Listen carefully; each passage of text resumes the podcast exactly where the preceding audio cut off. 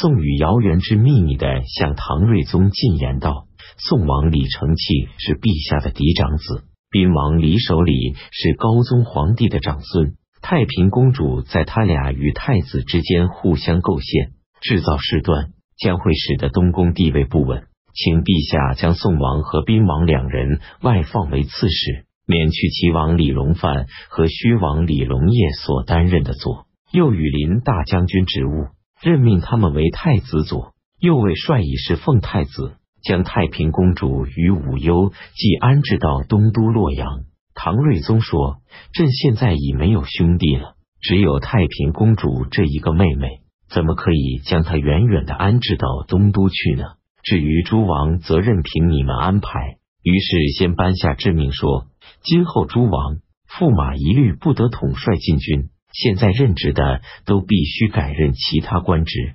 过了不久，唐睿宗对身边的侍臣说：“占卜的人说，五天之内将会有起事发难的军队闯入宫中，你们要为朕严加防范。”张说紧接着说道：“这一定又是奸邪小人用谗言离间陛下与太子的关系，希望陛下让太子代行处理政务。”那么种种流言蜚语就会自然而然的销声匿迹。姚元之说，张说所提出的办法是使社稷宗庙长治久安的上上之策。唐睿宗听完之后十分高兴。二月，丙子说初一，唐睿宗任命宋王李承器为同州刺史，宾王李守礼为滨州刺史，任命左羽林大将军齐王李隆范为左卫帅。右羽林大将军薛王李隆业为右卫帅，又将太平公主安置在蒲州。丁丑初二，唐睿宗下诏，让太子李隆基代行处理政务，规定凡是六品以下官员的任命，以及对犯徒刑罪以下罪犯的审核等事，均由太子全权处理。殿中侍御史崔太子中允虚昭素对唐睿宗说。协封官都是先帝任命的，致命早已颁布施行，现在却由于姚元之等人的建议而一下子全部消夺，这就彰明了先帝的过错，并且给陛下招来了很多怨言。眼下全国各地怨声载道，恐怕会引发非同寻常的变故。太平公主也这样劝说唐睿宗，唐睿宗认为他们所说的都有道理。戊寅初三。唐睿宗颁布致命，凡有与邪风别斥任命之故而被停任的官员，一律可以良才续用。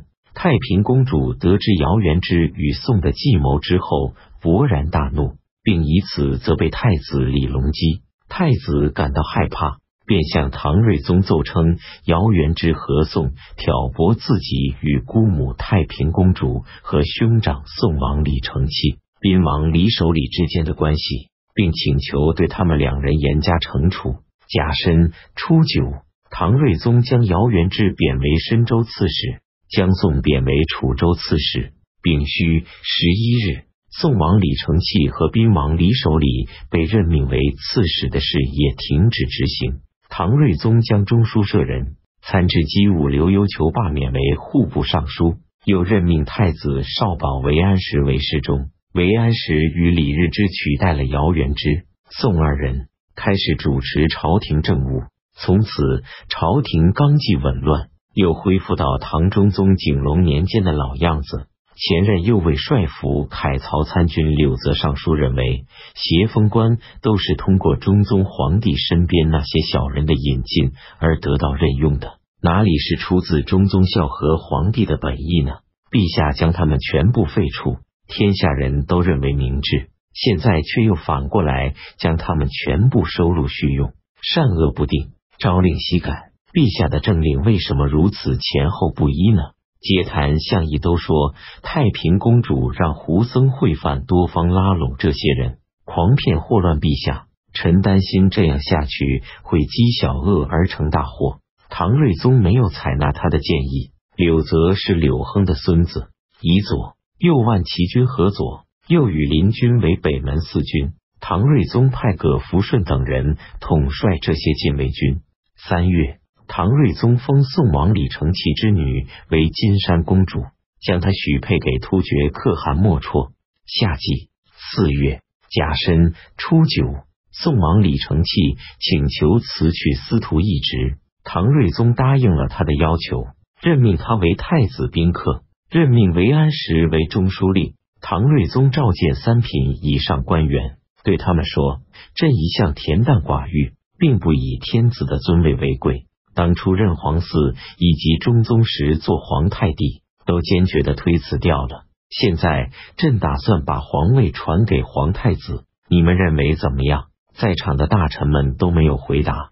太子李隆基让右庶子李景伯出面坚决推辞，唐睿宗没有同意。殿中侍御史和冯瑶向来依附太平公主，便对唐睿宗说道：“陛下年纪还不很老，正是被天下人依靠敬仰的时候，怎么能急急忙忙的禅位于皇太子呢？”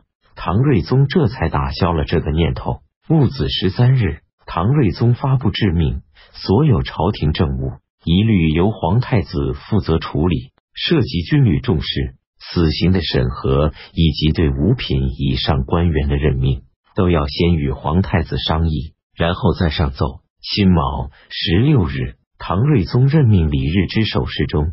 壬寅二十七日，唐睿宗下诏大赦天下。五月，太子李隆基请求将太子之位让给宋王李承器，唐睿宗没有同意。太子又请求将太平公主召回京师。唐睿宗表示回意。庚戌初六，唐睿宗颁下制命，将则天皇后父母的坟墓恢复为浩陵、顺陵，并且酌情设置官署掌管陵园事务。这是由于太平公主为武攸暨向唐睿宗做了请求的缘故。辛酉十七日，唐睿宗将西城公主改封为金仙公主，将隆昌公主改封为玉贞公主。